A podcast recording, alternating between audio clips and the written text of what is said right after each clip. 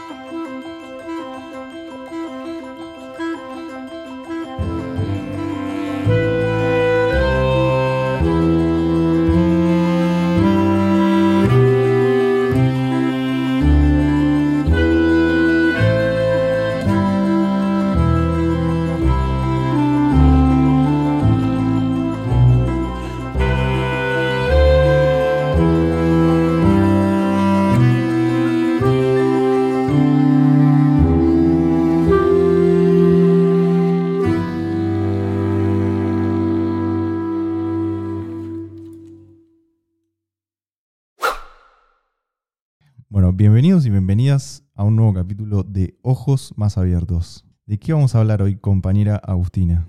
Hoy vamos a hablar de la relación de pareja, Bien, de la pareja en general. ¿vos tenés un poco de experiencia en eso? ¿Me podrías comentar? Eh... ¿Quién te reís, por Dios?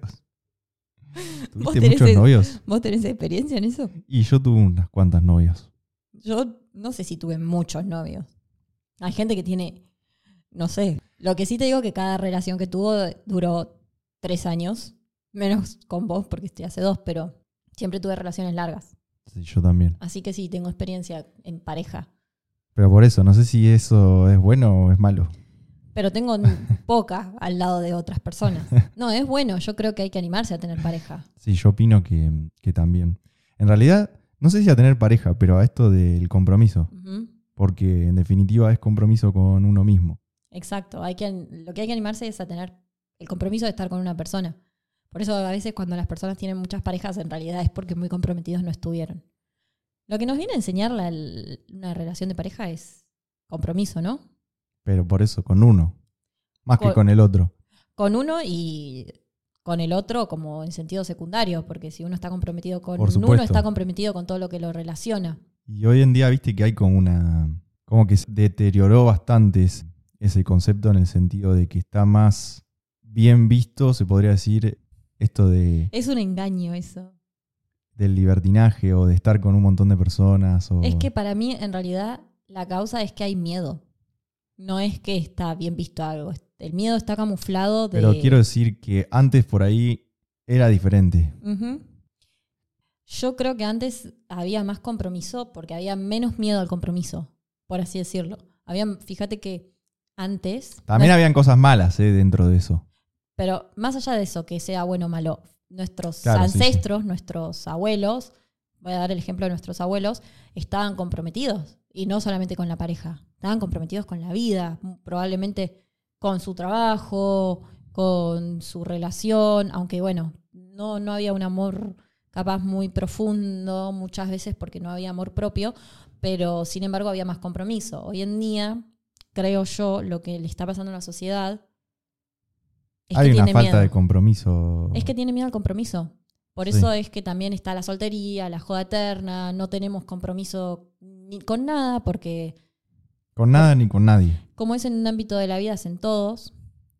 Entonces, no estás comprometido con vos porque no cuidas tu cuerpo, no cuidas tu salud, no cuidas tus pensamientos, tu mente.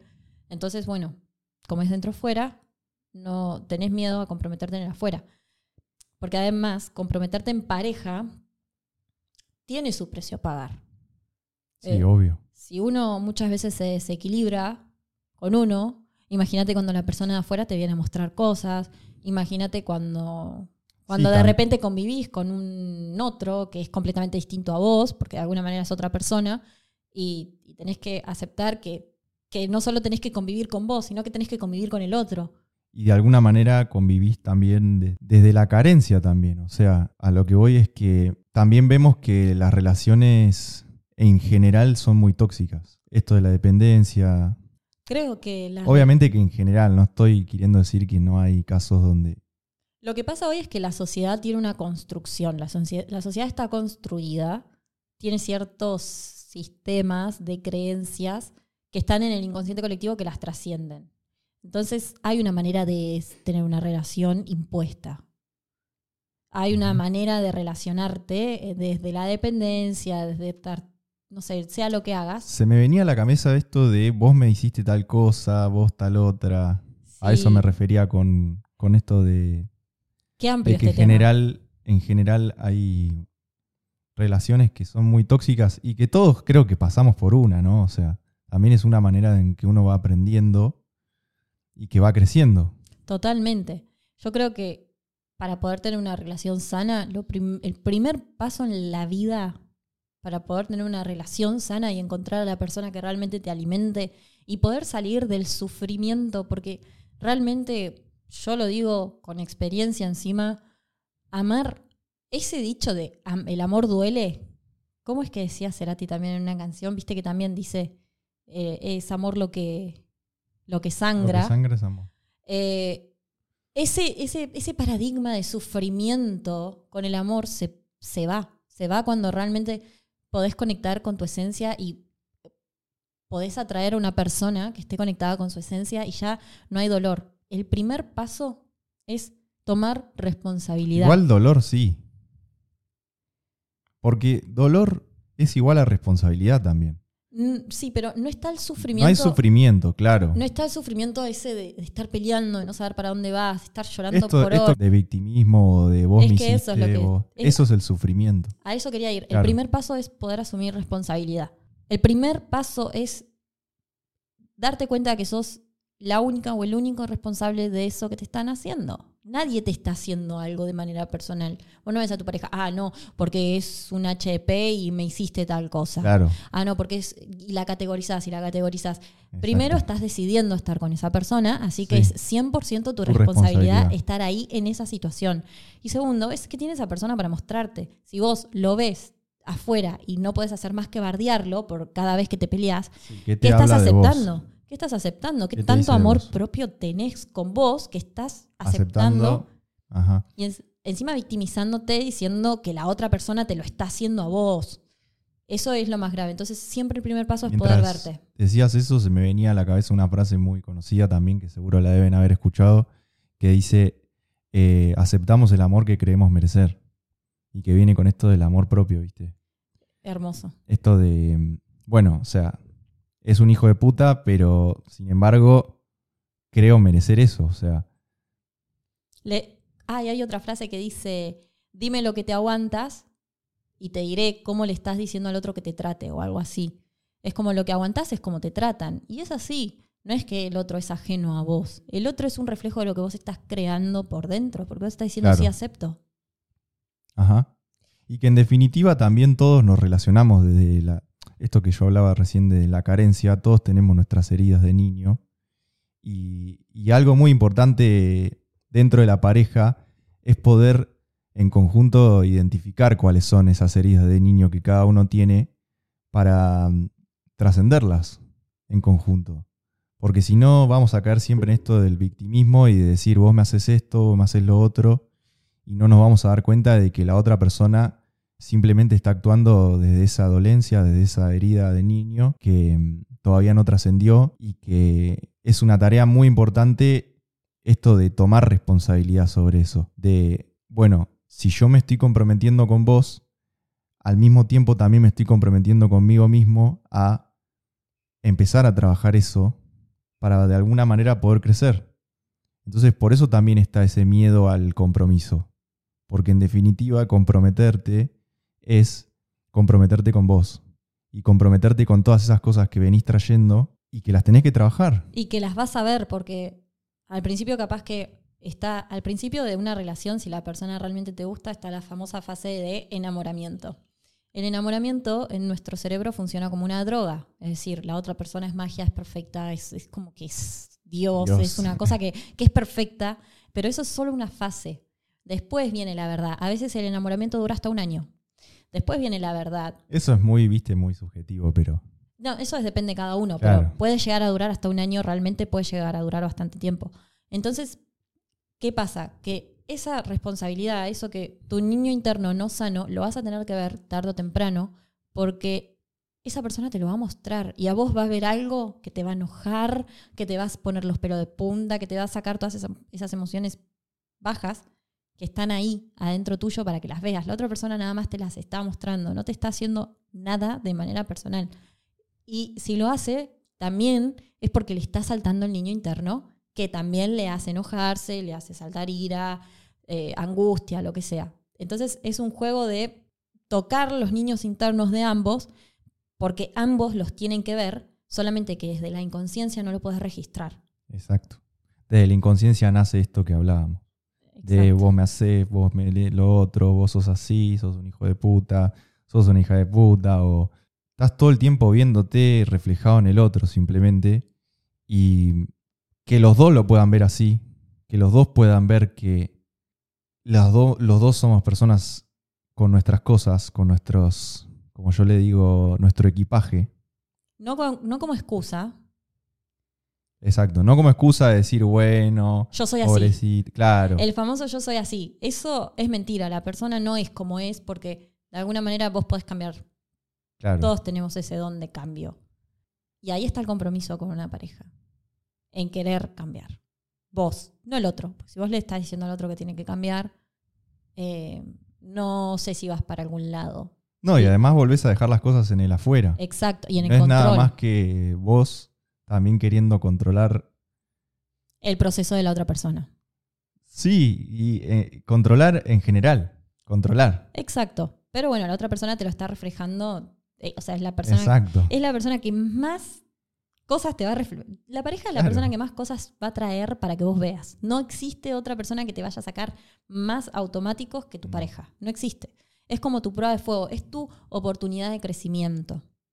Ajá. Al fin y al cabo, ¿por qué se separan siempre las parejas? Siempre, siempre. El 100% de las veces las parejas se separan porque una No. quiere crecer y la otra, no. no.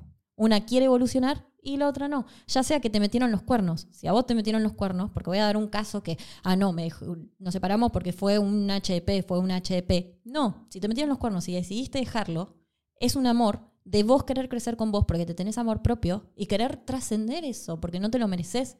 Y la otra persona, bueno, allá que siga haciendo lo que tenga que hacer, que sea feliz. Pero siempre una pareja se separa, siempre porque hay alguien que quiere ir más allá y hay otro que no. Total. Y eso ya nos dice algo de lo que nos viene a traer este mundo. Sí, también nos dice cómo muchas veces se trascienden las relaciones de pareja y después en las relaciones cotidianas siguen siendo siempre los mismos. Porque también la pareja te lleva a otro, a otro tipo de incomodidad. Te lleva a realmente que haya un cambio. Entonces, muchas veces eh, lo que sucede es esto, que trascendemos tres, cuatro, cinco relaciones de pareja de años y sin embargo nuestro entorno sigue siendo siempre igual. Entonces, ¿qué es la, o sea, qué diferencia hay entre una relación de pareja y una relación de amistad o familiar? No, son dos relaciones al fin y al cabo. Pero bueno, creemos que la pareja hay que. se puede cambiar y podés ir conociendo a otra gente y los amigos no. Es como una creencia colectiva también que hay. Que los amigos tienen que ser siempre los mismos, lo cual también te puede llegar a trabar en tu proceso evolutivo. Por supuesto, es que es exactamente lo mismo. No más que lo vemos como algo utópico, no sé, como algo de que la pareja tiene que ser, no sé, algo muy idealizado, muy... Está muy idealizado el amor. El amor es recontra romántico. Y bueno, yo no voy a meterme en temas culturales, ni procesos desconstructivos, ni diversas maneras de amar. Lo que sí sé es que el amor nos lleva al compromiso y toda esa ilusión del cuento de Disney que tenés que encontrar a la persona que sea tal cual sos vos, que te dé todos tus caprichos, que tu persona ideal es así, así, así, le estás poniendo mil, mil características. Está buenísimo que lo hagas, pero sabiendo que vos realmente sos eso. Porque si vos buscas una persona honesta, una persona transparente, eh, no sé, una persona con Todo plata. eso, después sos todo lo contrario. buscar- y claro, y vos no sos eso, entonces no lo vas a traer. Es así de simple. ¿Cómo sos vos? ¿Cómo sos vos cuando, cuando, cómo sos vos energéticamente?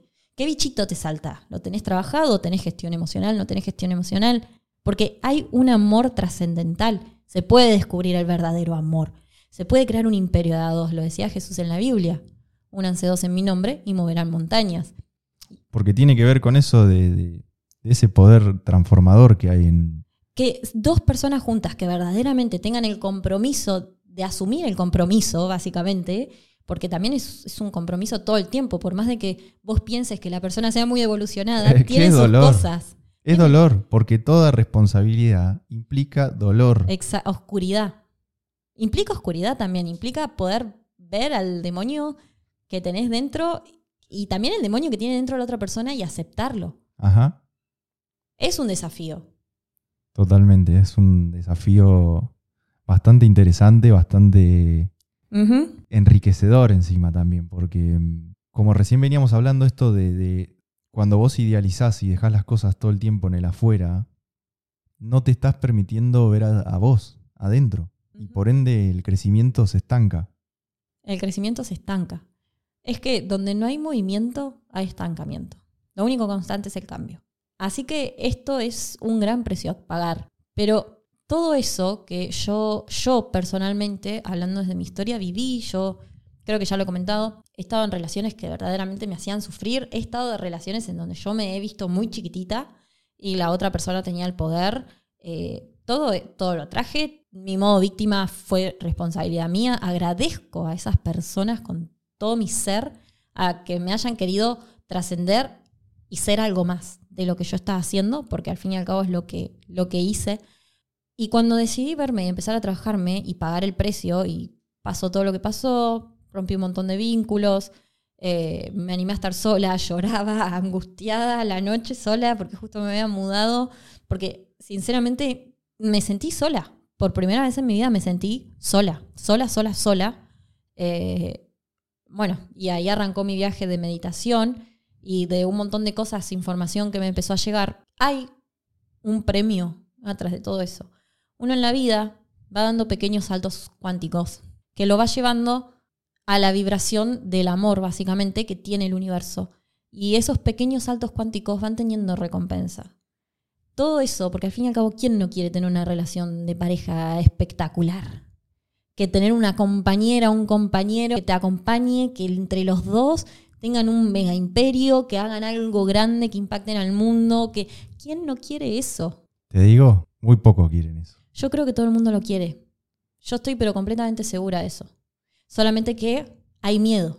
Pero querer, Tenés el pelo como con, tenés el pelo como con dos cuernos. ah, bueno, Agustina. Eh, No, pero yo creo que querer también viene por el lado este de la acción. Entonces, en definitiva, no lo quieren muchos. Para mí lo quieren, pero tienen mucho miedo. Para mí hay miedo. Es puramente miedo. El que no se anima a comprometerse tiene Pero miedo. entonces no lo quieren.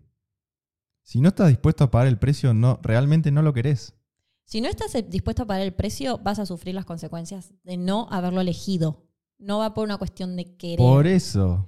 porque es algo que nos es natural relacionarnos como seres. Fíjense, es- Pero ¿sabés cómo yo lo veo? Mira, yo lo veo como esa persona que dice, ay, quiero tener tal cosa.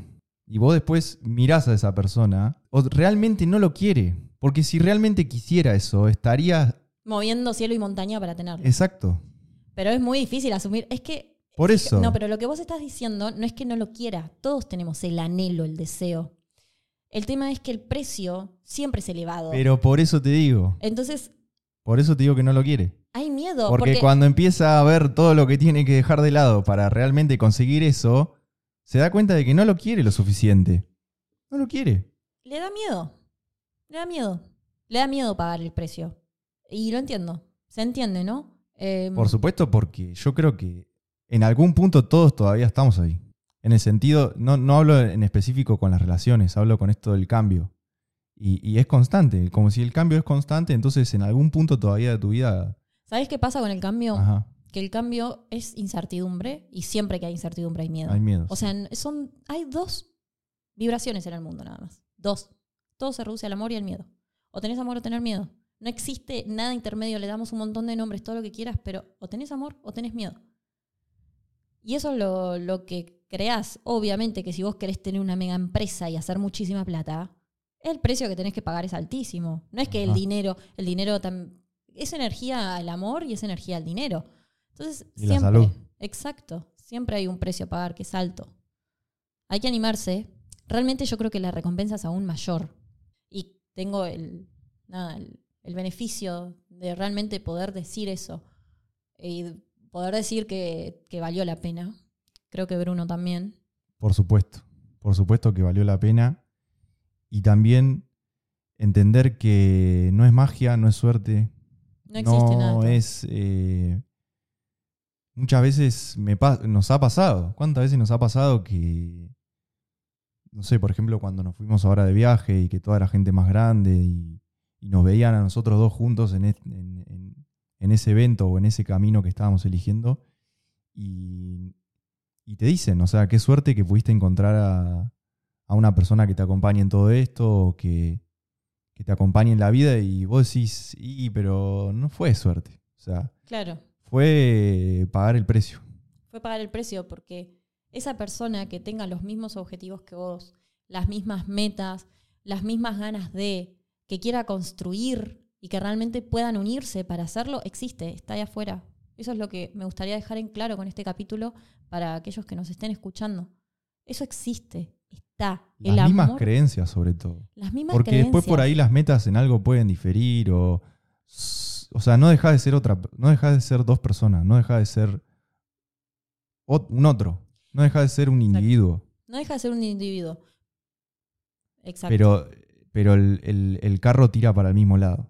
El carro tira para el mismo lado y otra cosa que, que me parece muy fundamental es que eso de estar sufriendo a niveles exagerados por el afuera y tener miedo en lo que el otro haga, estar todo el tiempo viendo, no sé, si salió, si no salió, si está con otra, si no está con otra, si cualquier cosa de esas cosas que, que realmente nos generan mucha angustia, desaparecen y se van y no las vas a sentir nunca más. Sí, vas a sentir eh, dolor por cosas que vas a ver tuyas, que vas a querer cambiar y las vas a poder cambiar. Pero la otra persona está ahí para acompañarte, no más para discutirte sobre lo que vos pensás, sino para acompañarte. Y la vida se empieza a hacer más fácil. Sí. Crecer se empieza a hacer más fácil. Las preguntas empiezan a ser otras. Las preguntas son otras, Las las, elecciones. Las elecciones también. Pero digo, las preguntas que te haces a vos mismo empiezan a ser otras. Y empezás a poner el foco en vos y no en el otro, no en lo que hace el otro, no en lo que... Esto que decías vos recién, en a ver si salió, en a ver si le puso me gusta a esta o si... O si me respondió el WhatsApp o no me respondió. Ay, que o si ya no me habla respondió por que no me una hora. habla y yo no le hablo y entonces espero un día y, y empieza a ser diferente. Pero qué importante es esto de, si yo quiero atraer a esa persona, tengo que enfocarme en mí y tengo que transformarme en esa persona que quiero atraer. Es un poco cliché, pero es cierta. O sea, ¿cómo voy a pretender, cómo voy a esperar eso en el afuera si no lo soy yo? Exacto. ¿Cómo voy Si a no lo creo, porque si vos no lo sos, no lo crees en tu interior, no lo crees. Por eso, perdón, ¿eh? Sí. Por eso iba esto de del querer. ¿Cuánta gente dice que quiere cosas, pero no las quiere? No las quiere.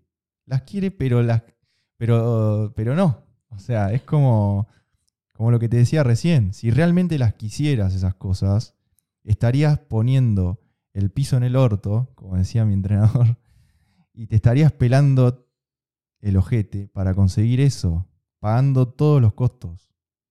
Todos. Es que cómo pretendés atraer algo que no sos.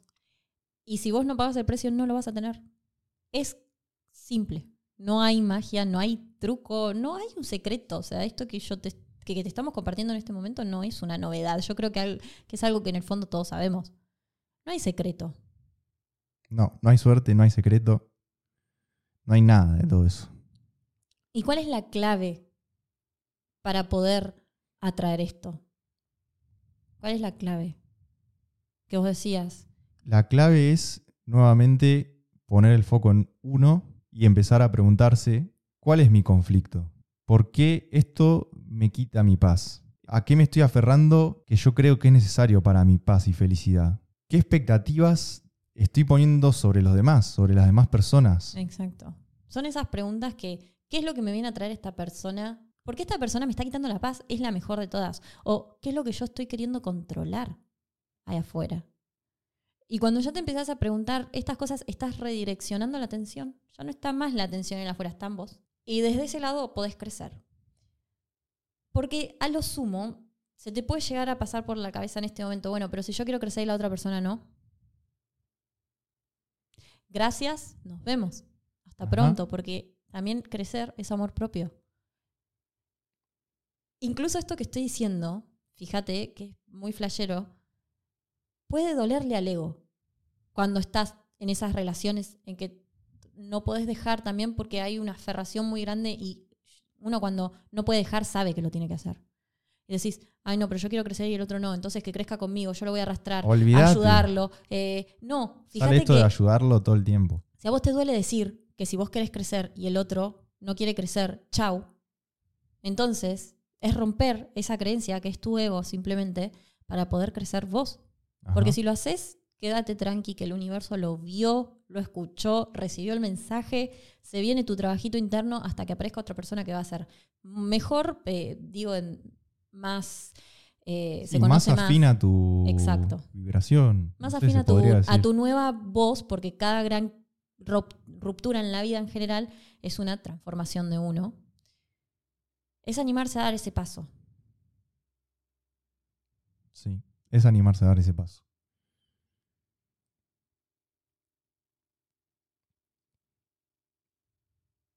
¿Qué pensás? No, estoy pensando en, en cómo fue también todo ese proceso nuestro. O sea, cómo, cómo al principio no era así. O sea, no veíamos las cosas de esta perspectiva. Y a medida que fue pasando el tiempo, verlo así nos ayudó un montón. O sea, verlo esto de que, que hablábamos al principio de desde el niño interno que tenemos adentro, que, que está ahí y que va a estar ahí toda la vida. Poder entender que el otro también tiene su niño interno.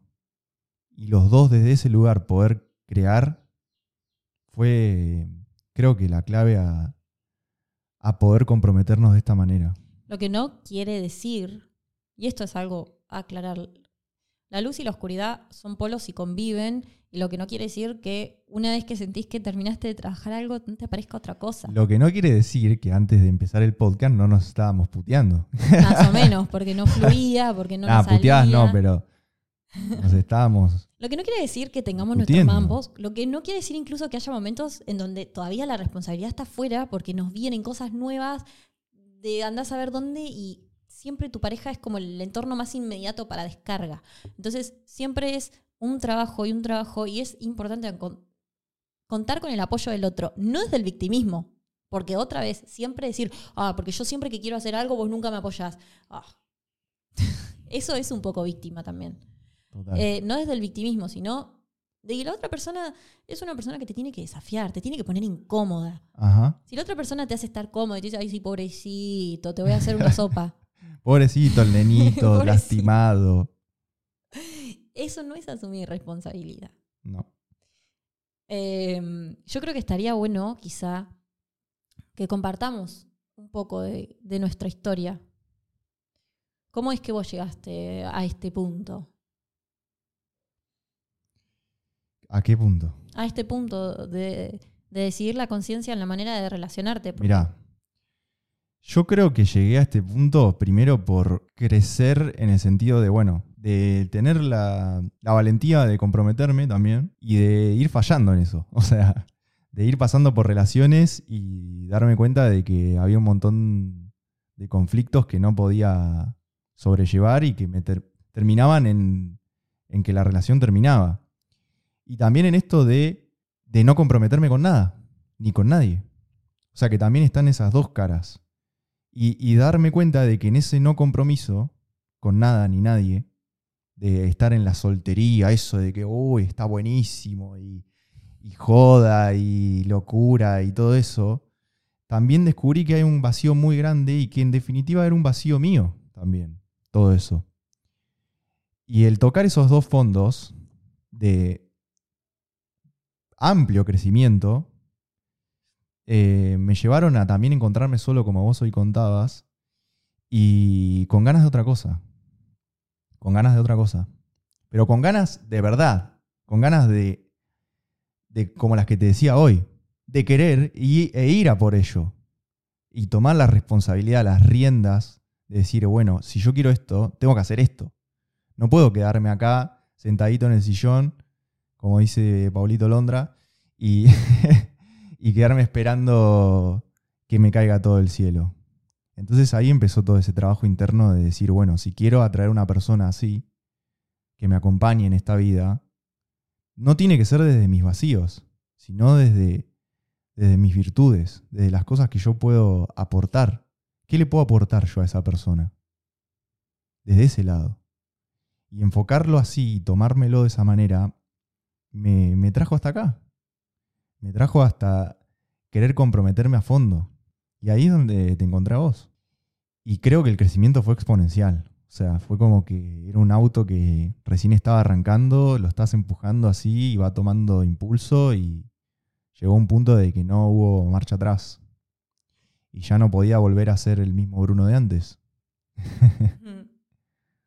¿Y a vos? Qué lindo.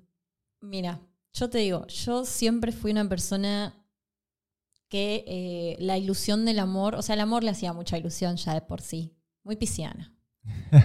Y a mí me gustaba el amor. Y a mí me gustaba el amor. Y sí, obvio, re tímida y qué sé yo, pero me gustaba el amor. Así atraje gente también, porque desde esa ilusión uno también atrae. De alguna manera hay que saber eh, quebrar la ilusión porque atraemos desde ahí.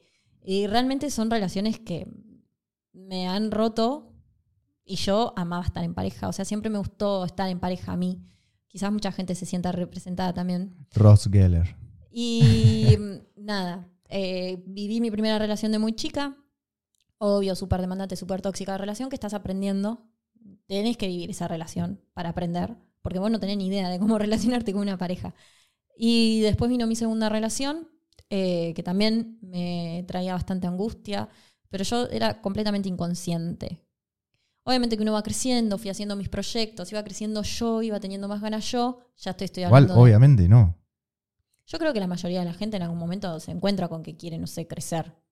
Eh, aunque sea un poquito, un poquito querés crecer.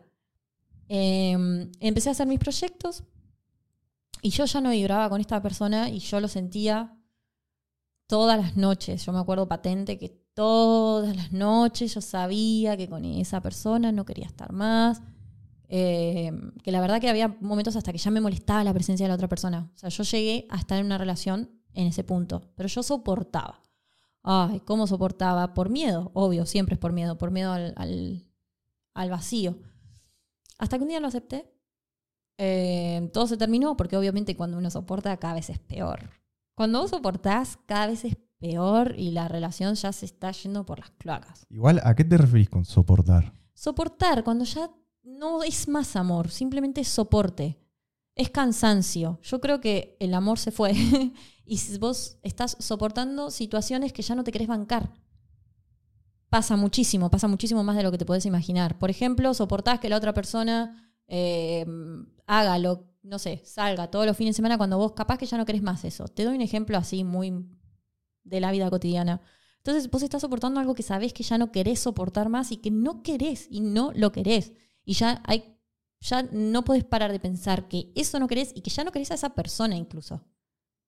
Y yo, em, bueno, venía con muchísimo apalancamiento, eh, decidí mudarme sola no va, me mudo sola. ¿Cómo con muchísimo apalancamiento? Venía con apalancamiento emocional porque yo de todo el dolor que estaba viendo, que venía mucho más allá de las relaciones de pareja, mi casa, qué sé yo, yo me apalanqué, que es, hice como que estaba en, en segunda y puse tercera, básicamente, y, mm, y empecé a crear algo con todo eso. Cuando nos apalancamos podemos crear. En vez de usar el dolor para sufrir, lo usamos para crear. Y dije, bueno, chao, yo me voy a vivir sola cuatro meses. Yo me había comprado todo, me fui a vivir sola. Pum, pum, pum, hice toda la movida. Cuarentena.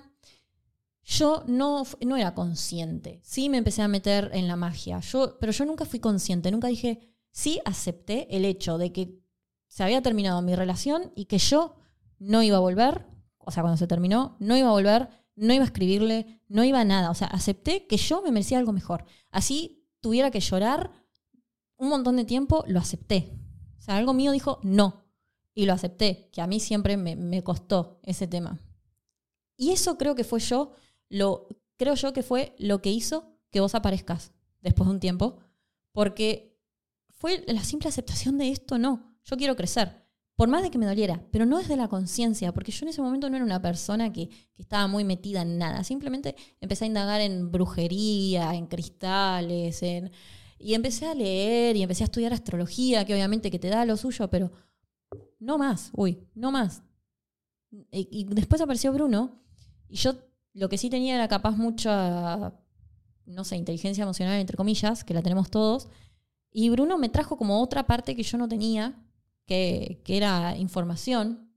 Y, y yo no, nunca dije, uy, sí, yo quiero una relación. Simplemente yo amo el amor y sé que no quiero más esto, listo. Y yo creo que eso fue lo que me hizo crear. Nunca hubo como algo consciente de decir, yo quiero ser mejor. Es que si te lo pones a pensar y si, te, si haces memoria, fue como que los dos estábamos en, en la misma. O sea, incluso, bueno, la cuarentena fue bastante beneficioso para todo, para, creo que para todo el mundo, o sea. Pero en el sentido de que desconectarnos también de, todo ese mundo, o sea, del mundo normal, entre comillas, nos permitió de alguna manera encontrarnos a nosotros y por ende después entre los dos. Total. El que se animó tuvo su recompensa. Yo siempre digo que nada, nada es gratis y tampoco nada es suerte. El que se animó tuvo su recompensa. Y el que se anima mañana tiene su recompensa. O sea, no quiere decir que si vos no te animaste antes, no vayas Ajá. a poder lograr lo que quieras. Porque Total. acá el universo tiene infinitas posibilidades, literalmente. O sea, tu sueño más imposible es completamente posible. Pero qué importante también abrazar ese vacío y a mí, bueno, yo te contaba, a mí me pasó eso. A mí me pasó que no solo de, de pasar de relación en relación, sino también de, de esto de la soltería y donde era como que, que lograba, mm, no sé, lo que me proponía o lo que quería y después sentía un profundo vacío. Es Y que, nada me llenaba, es que es alimento para el ego. 100%. no estás vos, aunque te sientas el pro master, y como yo como mujer también, pues yo también lo viví, porque en el transcurso de una relación y otra yo estuve dos años sola. Soltera. Eh, es alimento para el ego. Y en realidad es vacío puro. Total. Porque no deja de ser esto de no comprometerse con uno. ¿Y cuántos? Bueno, No deja de ser evasión. No deja de ser evasión. Sí, Buscar afuera la felicidad. Busco en otro. Uy, ¿sabes qué? Me voy a ir de levante. Me voy a ir de levante, voy a, gastar, poner mi energía, que cuando vos le estás poniendo la energía es a la sexualidad, a, literal a la sexual, te estás olvidando de la energía sexual creativa. creativa. La estás dejando de lado porque estás decidiendo que esa es tu energía. ¿Vos sabés la energía que se te va en buscar una persona con quien irte? Y vas y la buscas porque eso va a alimentar tu ego. Total. Es eso. Y después vas a poder contar eso. Y después ya está. Porque cuando estás solo en tu pieza, tenés que poner música porque no podés estar con tus pensamientos. Explicado a la perfección. O sea, me sentí muy identificado en ese proceso, como lo explicaste recién. La experiencia. O sea, también lo vivimos. O sea, yo, yo estuve ahí también. Sí, sí. Que cabe aclarar que todo eso lo hacía también, porque es muy importante reconocerlo desde un lugar de, de resentimiento. Era resentimiento, era Igual no, no. yo, yo estoy hablando de mí, de lo que a mí me pasó. Claro, pero yo también lo, lo- lo llevo a. a que era miedo también. O sea, que todo parte del miedo. Total.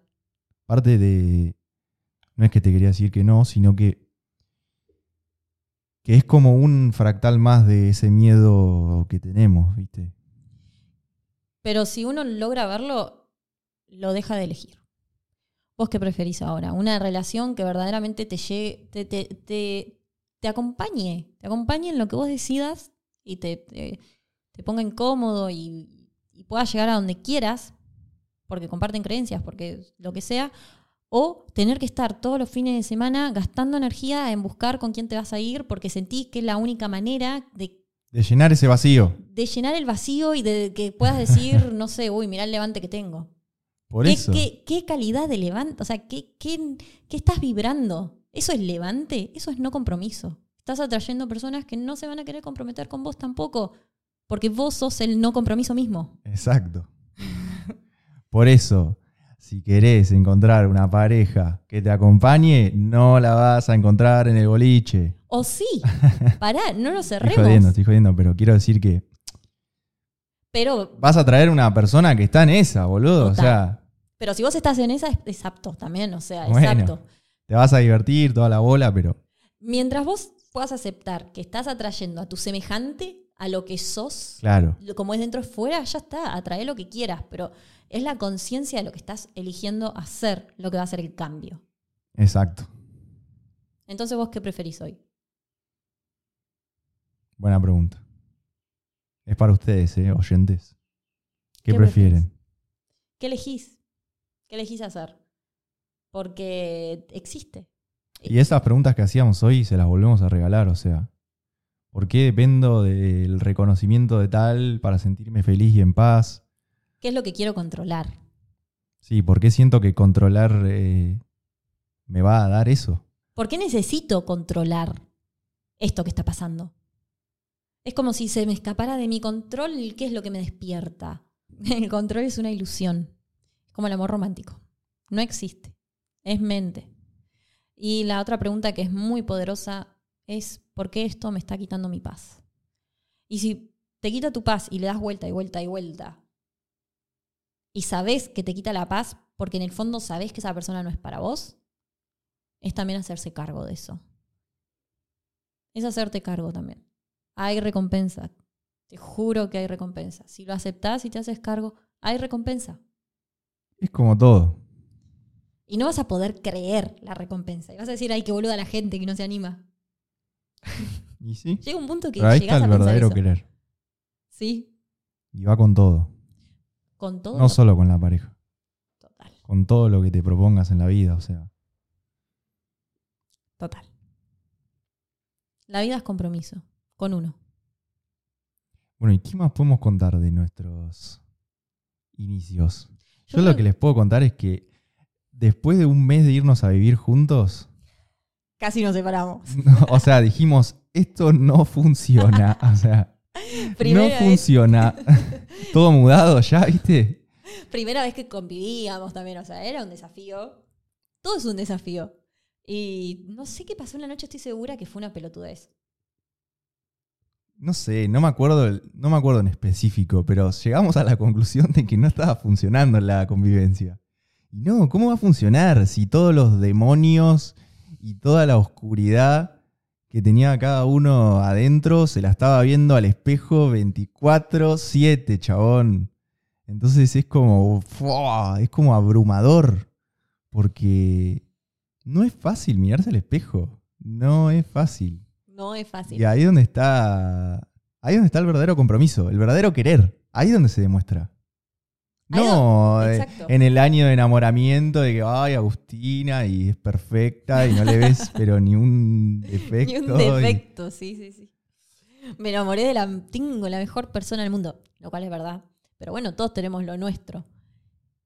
Creo que lo que nos sirvió mucho, que es una herramienta que si ustedes están en pareja y quieren crecer juntos, porque es importante que los dos tengan el mismo propósito, si no tienen los dos el mismo propósito, no, no lo van a lograr. Pero lo que nos sirvió mucho es empezar a hablar más. Ya eso de la no comunicación no va en una relación. Aunque te cueste, porque yo era de las personas que no hablaba y se tragaba todo, empezar a hablar más y que el acuerdo sea un equilibrio ganar-ganar. No Sí, sea, ah, no mira, yo te planteo esto, exacto, una pelea de poder. que lo Creo que, es aprender. algo que lo tenemos todavía en el sentido lo vamos de que aprendiendo. es un trabajo constante. O sea, te descuidaste un minuto y ya te estás peleando por ver quién tiene la razón. Y no te estoy hablando de cosas serias, te estoy hablando de moví el teléfono acá y ella me dice, no, no lo moviste acá, lo moviste acá. Y es pavada Eso ya, es. pero es todo el tiempo esto de poder tomar la perspectiva del ganar-ganar es importantísimo. Exacto. Que Pero no haya pelea de poder constante, porque si hay pelea de poder constante, tu pareja se transforma en tu competencia. No es, no, no tiene que ser el objetivo primordial eso. El objetivo primordial es que los dos ganen. Que los dos se beneficien de la relación. No que uno salga perdiendo. si vos querés lo mejor para vos porque te amás, probablemente quieras lo mejor para el otro desde una manera honesta y sin la competencia. La competencia también es una ilusión es algo muy bajo que no existe. Siempre que veas competencia, y eso es algo que las mujeres tienen mucho, la competencia mujer a mujer, el estar mirando si es más que yo, si es otra que yo, si es que qué sé yo, todo eso es una vibración muy baja. Eh, competir con tu pareja no tiene sentido, porque supone que los dos tienen que crear juntos. Ese tiene que ser su objetivo. Mira, ¿puedo contar la situación que nos pasó ayer? ¿Cuál? Lo que nos pasó ayer. Contá, no sé cuál, pero contá. Bueno, ayer nosotros tuvimos eh, como este desencuentro a la mañana. ¿Ya te acordás? No, En no me donde- acuerdo. Yo, eh, en donde nos levantamos, y yo cuando me levanto, Ah, sí. claro, yo, no sé, tomo decisiones y Bruno tomó, bueno, justo le había pasado algo a Bruno, entonces tomó otras decisiones y se levantó eh, con un problema, por decirlo así, con un obstáculo que lo estaba como eh, preocupando. Y yo estaba leyendo un libro, yo me levanto temprano y trato de, de conectar un poco antes de agarrar el celu y tomo otras decisiones. Entonces, yo me ponía a pensar, ¿cómo esto puede ser un ganar-ganar? Que te sirva a vos y que me sirva a mí. Porque yo, capaz que le quiero decir eso por mirar el celular cuando te levantás y qué sé yo. Me lo dijo. Exacto. Entonces yo, queriendo controlar que no mire el celular, como yo elijo hacer cuando recién se levanta, Ajá. y él eh, contándome un problema a la mañana cuando yo elijo desconectarme de los problemas porque estoy todo el tiempo resolviendo problemas, básicamente. Entonces es, bueno, mira, esto tiene que ser un ganar-ganar. Ni vos tenés que tener razón, ni yo tengo que tener razón. ¿Cómo los dos podemos encontrar un punto en el que los dos nos sintamos cómodos? Entendiendo por qué el otro, es muy importante darle a entender al otro lo que uno quiere hacer, lo que uno eh, quiere poner en práctica o hasta dónde quiere llegar, porque así el otro te puede entender.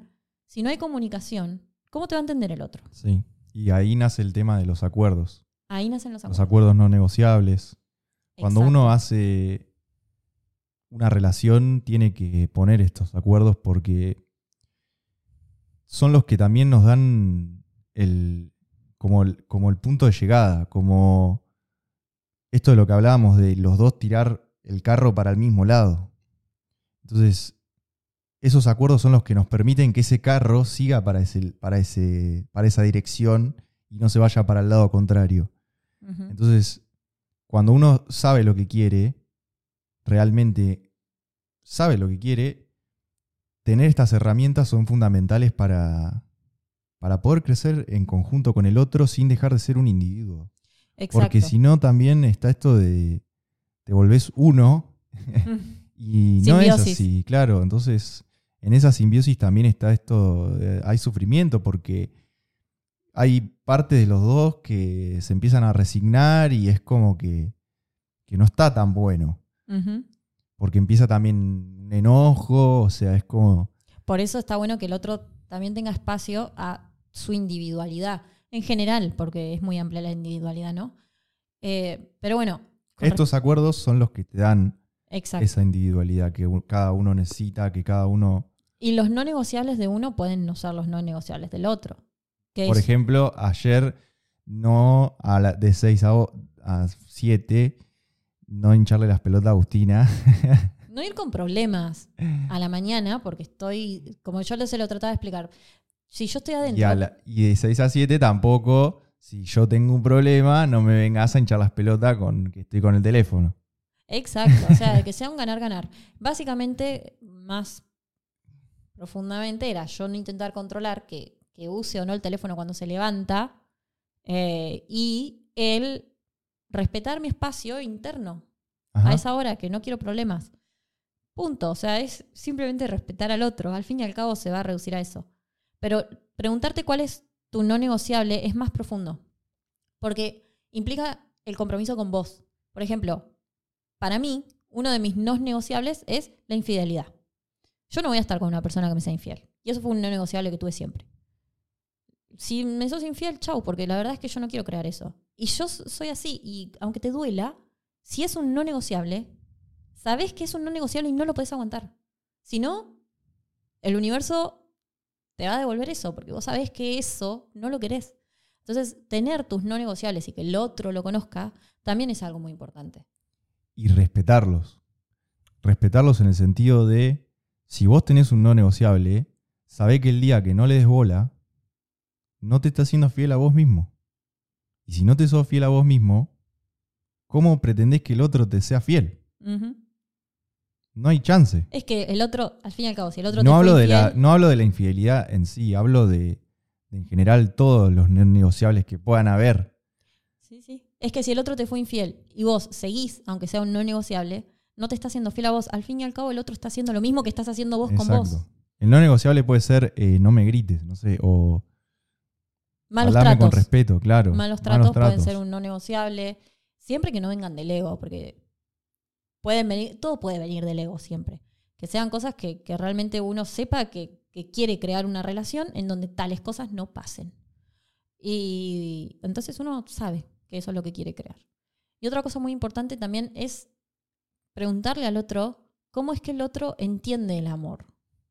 Che, ¿de qué manera? Esto lo pueden buscar en internet, los lenguajes del amor, si lo ponen en Google, no me acuerdo cuáles eran, pero ¿de qué manera vos entendés que yo te amo? Porque capaz que yo te digo te amo, te amo, te amo, y esa es mi manera de entender que yo te amo. Y capaz que la tuya es con dándote, cafecito a la mañana. claro, dándote pequeños gestos eh, de servicio al día o, o dándote un abrazo. Entonces, algunos puede ser verbal, otros puede ser más físico, otro. Y, Visual. Exacto. Eh, entender cómo el otro entiende que lo aman. Ajá. Y charlarlo. Y ahí a- que decís eso, nuevamente nace esto de la individualidad. Y De entender que- que el otro es otro. Exacto, el otro es otro y el otro va a tener sus inseguridades, va a tener sus maneras de ver el amor, de interpretarlo, va a tener sus, también sus cualidades, no solo sus inseguridades. Entonces, entre toda esa sopa de cosas, poder con la otra sopa del otro hacer una misma sopa. Buena metáfora. ¿Te gustó mi metáfora? Uno, uno pone el ¿eh? caldo, el otro pone los fideos Claro. y juntos hacen la sopa. Exacto. Una muy buena metáfora que la acabo de inventar. Pero es bien. así. Entonces, el amor es una sopa. Conclusión. Donde cada uno pone sus ingredientes Sí. y hacemos una sopa riquísima. Claro, cuanto más ingredientes y más preparación y cocción uno le dé, más rica va a quedar la sopa. Claro. Si, si, si, si se haces una sopa quick, esas de mierda que las haces en un segundo, va a ser una No mierda.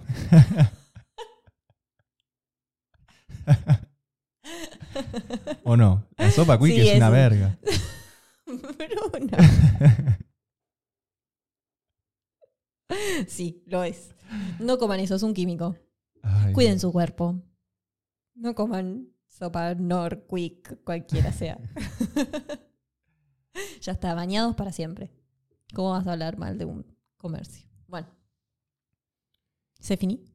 Yo creo que sí, yo creo que con esa metáfora magnífica podemos... Con la que la sopa Nor es una mierda. Una verga. Sí, sí, sí. podemos dar fin a este capítulo y mm, creo que igual va a seguir todo este tema en los próximos capítulos porque somos una pareja nosotros, entonces Tenemos mucho para, para hablar y para aportar. hem- hemos crecido tanto realmente juntos y estamos, realmente queremos formar una relación mejor porque queremos nosotros ser mejores personas y crear lo que queramos y, y aprender del- de la abundancia de la vida que, que tenemos mucha historia y realmente arrancada de cero, arrancada con lo que te dicen que es el amor, arrancando con lo que nos dijeron que teníamos que Desmitificar eso, desmitificar Es la el- deconstrucción real el del ser amor humano. romántico y no dejar de lado todas las cosas reales que después pasan, que puede ser el ejemplo de ayer a la mañana. Entonces, Exacto. Es No. que es como yo digo, es la desconstrucción real, porque muchas veces escuchamos las palabras de que hay que desconstruirse y son meramente políticas. Yo acá no te estoy hablando ni de política ni de religión. Te estoy No. hablando de desconstruir tus creencias, de volver a formar tu ADN. ajá. Y que desde chiquitos nos lavan el cerebro con las películas románticas de de, de toda esa bola del príncipe que viene a rescatar. Y bueno, Ay, qué lindo. No, es, es un. Bueno, a mí me gustaba eso, por eso yo tenía toda esa cosa con el amor. ¿Ves? Tenés. bueno, pero después los hombres, ¿sabes que Miran la guerra. Peor, los hombres están peor. Ah, los hombres están ni mejor ni peor, más desconectados de un lado y las mujeres más desconectadas de otro. Sí, la guerra y el porno, Uf, un tema aparte.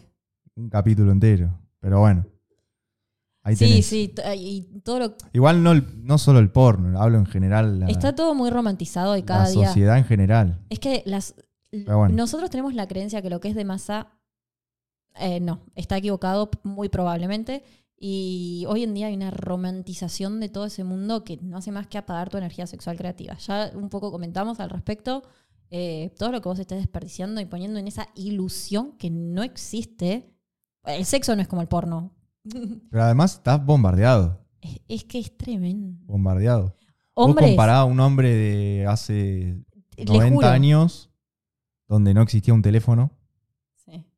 que estás todo el tiempo Sí, bombardeado entre. Está bien, pero la Playboy la, ve- la iba a comprar y la veía. ¿Entendés? No estaba 24 horas al día teniendo. Disponible a- para él. Por eso. Y que además, no, no, no yéndonos al lado del Playboy o del porno y todo eso, todo el tiempo está la figura estereotípica de la mujer Sí, la sexualización. por eso. Entonces, Sí, es es, un un- sí, es para. Es para pagarte. Te están sacando poder, no te lo están dando. Pero es para hablar un rato largo, quiero decir. O sea, Sí. hay muchas cosas para adentrarse en ese tema. Bueno, ¿sabes cómo me quiero ir? ¿Cómo te querés ir? Contándoles que vamos a empezar a hacer un vivo al mes en nuestro bien, Instagram a partir de septiembre. Así que síganos en nuestras redes sociales. En Instagram estamos como arroba ojos Ojos más más abiertos abiertos. guion bajo podcast. Muy bien. Búsquennos, vamos a estar haciendo eh, un vivo por ahí. Búsquennos en YouTube como Ojos Más Abiertos. Si nos escuchan ahí, gracias. Suscríbanse, porque los vivos se van a subir a YouTube. Los vivos no se van a subir a otra plataforma que no sea YouTube, así que suscríbanse por ahí. Y ahora Bueno, sí, Muchas gracias por escucharnos. y sobre todo, gracias por ser un observador de tu realidad. Quien tenga ojos, Que vea.